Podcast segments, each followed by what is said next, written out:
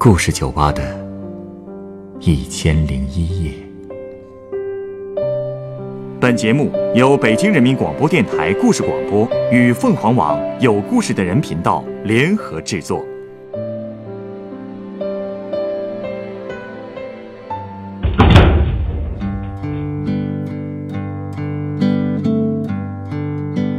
欢迎光临故事酒吧。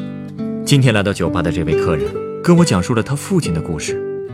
为什么人到中年，他父亲才改行做了屠户？他要杀多少猪才能为家里盖起一座房子呢？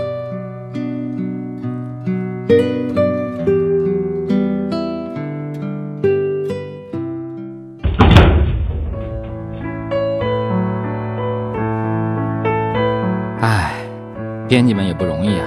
啊，什么编辑？就是这个有故事的人公众号上的编辑啊。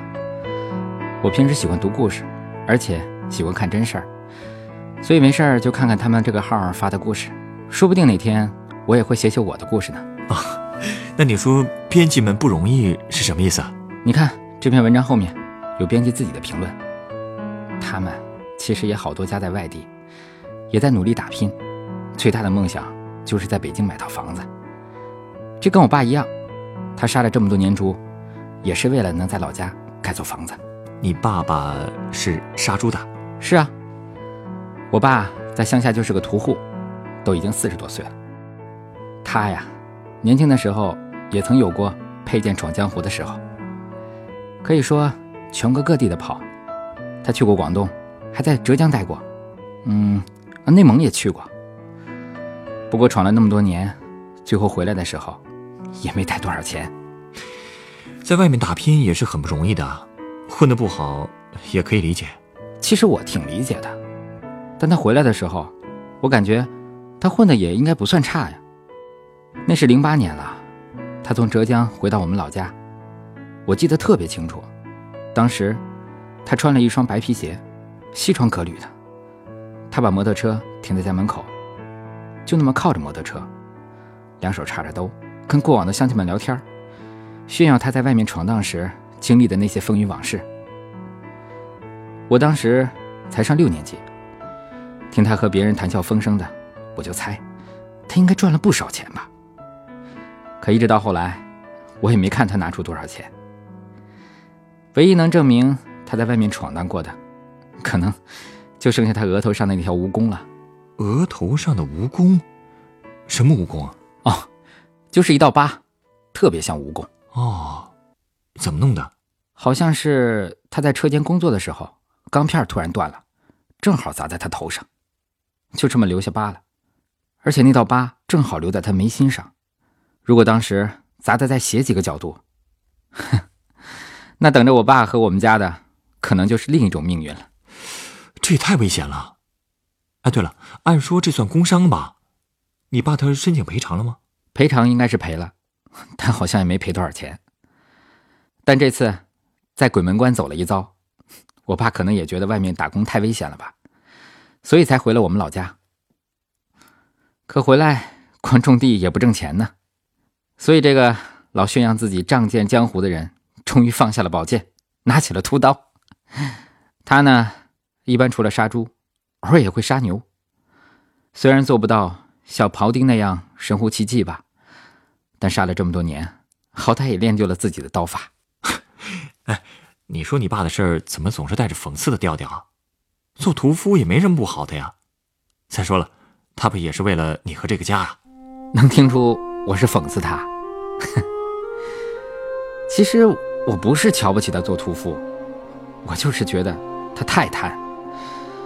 也是因为贪，才搞得这么辛苦。贪？怎么说呢？其实，我爸刚准备开屠宰铺的时候。手里是有一些积蓄的，大概能有个十来万呢。这里面还包括我舅舅之前存在他那儿的四万。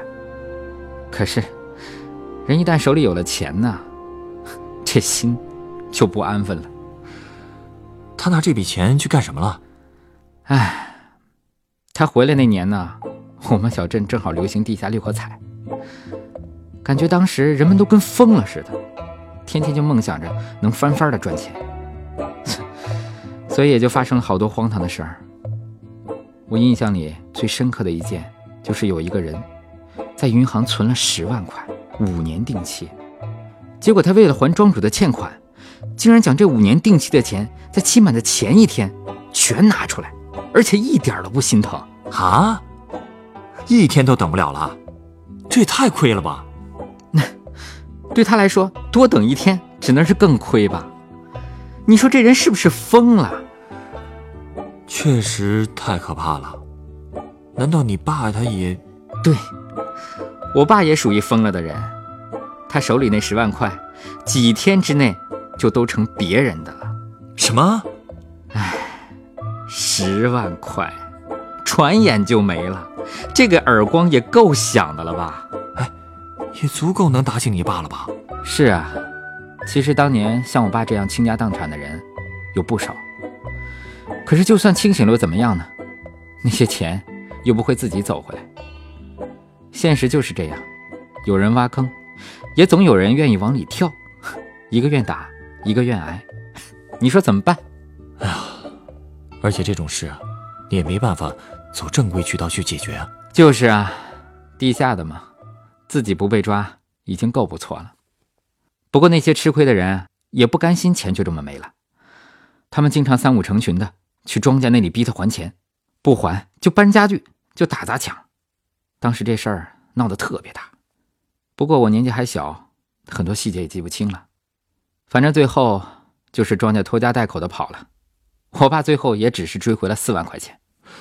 能追回一些已经算不错了。哦，这四万里面还有你舅的钱吧？对呀，你说倒不倒霉？前几年我妈还提过呢，说钱都赔进去的那年大年初一，做午饭的时候竟然蒸出了一锅生饭。按老一辈的说法，那就是凶兆。这凶兆吉兆什么的，说到底啊，人这一愚昧啊，什么神也拦不住。说的太对了。就这么一折腾，导致我们家的住房问题一直都没解决。我爸和我妈当年结婚的房子还是我爷爷盖的，就在三零六省道边上，一个特别小的门面房。要是当年我爸不那么沉迷六合彩，我们家的新房子早就盖起来了。按照当年的物价，这些钱在农村盖一个宽敞的房子是八九不离十的。可是我爸在外面漂了十几年。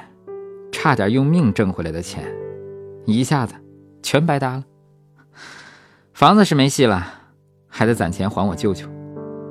毕竟追回来那四万，还得做本钱开赌彩铺呢。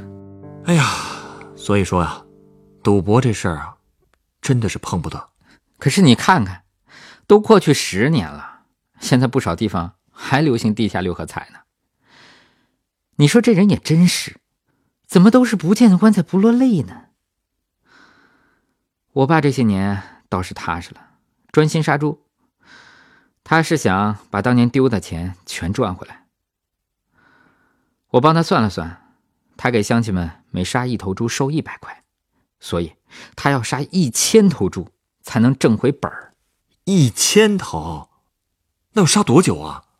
你别以为一千头看起来好杀。一天最多也就能杀五六头，而且买卖也不一定是天天那么好啊。再加上，真是屋漏偏逢连夜雨啊！我上高一那年，老家下了一场冰雹，我们家住那房子也被压垮了，所以只能重新盖。我爸就和我大伯一起筹钱，想把两家人的房子彻底的盖成新的。我大伯一家手头宽裕啊，当年就搬进新家了。可我家旧账还没还，又加新账，家里还要供我和我弟弟上学，所以那房子啊，始终就没盖完。没办法，我爸只能比过去更拼命的干活。可是这生意也不是说来就来的吧？你刚才不也说？是啊，所以他就开始到处跑，自己去找生意。我高中放假那时候，他经常不在家，一般。他会提前打电话跟我们说不回家吃饭，我当然也不会有什么埋怨。只要是哪里有生意，他就往哪里跑。过去他除了杀猪，还兼卖猪肉，但这些年他也不再卖猪肉了，因为就算卖了，一天也挣不了几十块钱。可杀一头猪能挣一百块。我们家乡有杀年猪的习惯，所以一到年底，我爸就会特别忙，他也会特别拼命。我记得每年放寒假的时候，他和人聊天，基本上也都是在特意的炫耀，说自己一天能宰六头猪。不过他的得意也都是辛辛苦苦换来的。那段时间，凌晨两三点，他就会出门，中午也不回来，因为总觉得跑回来一趟太浪费时间。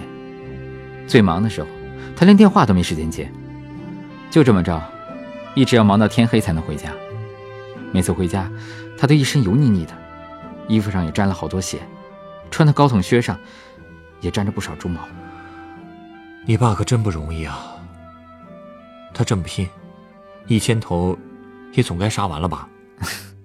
我也不知道这些年他到底杀了多少头啊，也不知道他到底去了多少个地方。我只知道，他不停的从一个村到另一个村，白天连着黑夜的熬，就这么熬着。我们的新家装修也算有了起色。那个房子刚刚盖起来的时候，只有门窗，屋子里还堆着水泥和细沙。到了前年初春。总算能请得起工人粉墙面，还添了瓷砖，装了水电。可忙完这些，就又没钱了。家电什么的还是买不起。我爸说：“不急，慢慢来。”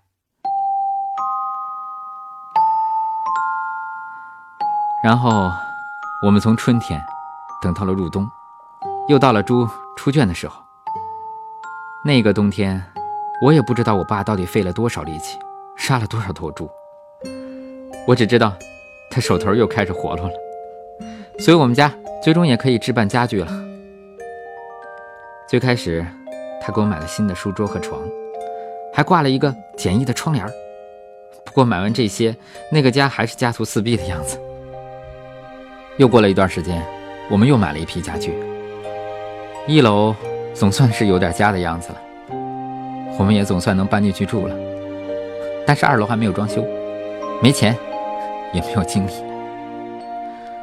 我爸说：“等我结婚的时候再说吧。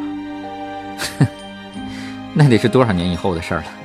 嗯，慢慢来吧。罗马也不是一天建成的呀。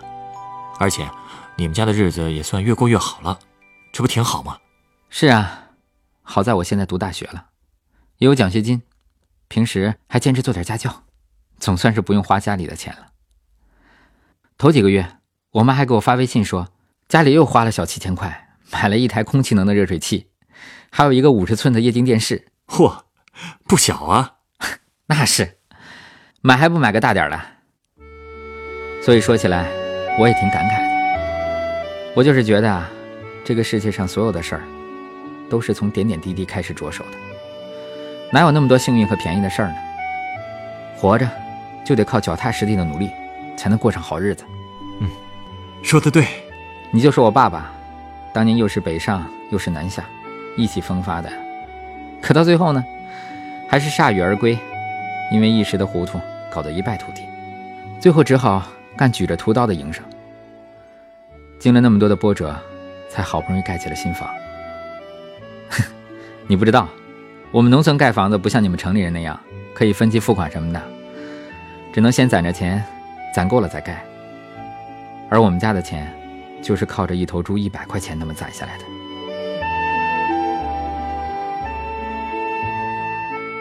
今年春节我回家的时候，又坐了一次我爸的摩托车。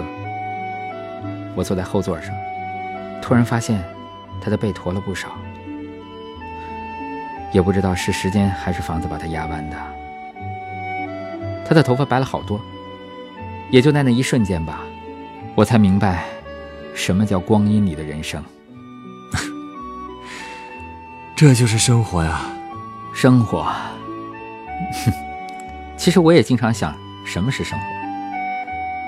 可能对于世代生活在农村的乡下人来说，能得到一亩三分地儿，能盖一座小楼房，就是生活了。不过，对于在北京打拼的外地人来说，在北京买套房才是生活。其实各有各的辛苦，也各有各的幸福。我也不知道哪种生活方式是最好的。但是，无论在哪儿生活，这个生活节奏越来越快的时代，大家都挺不容易的。看着我爸一辈子为一栋房子这么拼命，我心里其实挺愧疚的。我觉得，就算我再努力，也赶不上我爸的十分之一。这么努力的一个人，其实也是一个普通的不能再普通的乡下男人，过的也是最平淡的日子。但我还是觉得，就算日子过得再平淡，只要人心里怀着改变命运的想法，并且积极的去生活，就总有能打动别人的力量吧。说的没错。你爸虽然犯过糊涂，但是听你说了他这些年的努力之后，我确实被感动了。毕竟很多人面临人生打击以后会一蹶不振，甚至会自暴自弃。你爸没有这样，在哪跌倒的，就在哪爬起来。这样的男人，我很佩服。哎，你稍等啊，我想送你一杯鸡尾酒。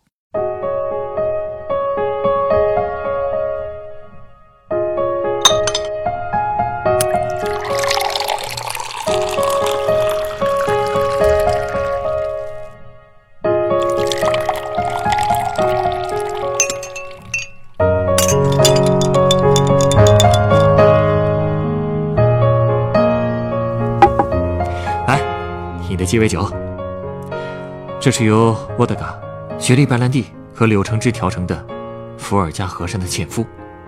你是在用这杯酒形容我爸爸吧？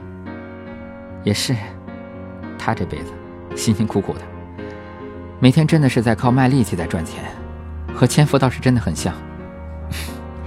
他们相似，一是因为他们确实都很辛苦，另外还有一点相似之处。就是他们都有着不屈不挠的生活态度。他们固然是贫困的，但他们依然在努力生活。伏尔加河上的纤夫，他们迈出的每一步，都体现着他们的这份努力。虽然每个人的梦想并不一样，虽然每一次努力不一定都能获得皆大欢喜的结果，但夹杂在这一过程中的酸甜苦辣，却值得我们用一生去回味。嗯。这酒的味道，还真的是酸甜苦辣都包含了。所谓生活，也就是这样的味道吧。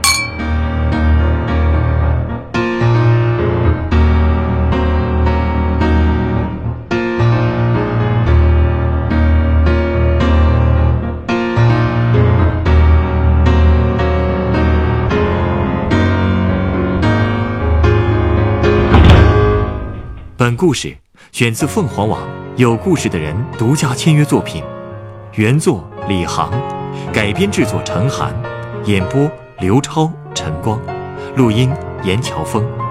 人人都有故事，欢迎搜索微信公众号“有故事的人”，写出你的故事，分享别人的故事。下一个夜晚，欢迎继续来到故事酒吧，倾听人生故事。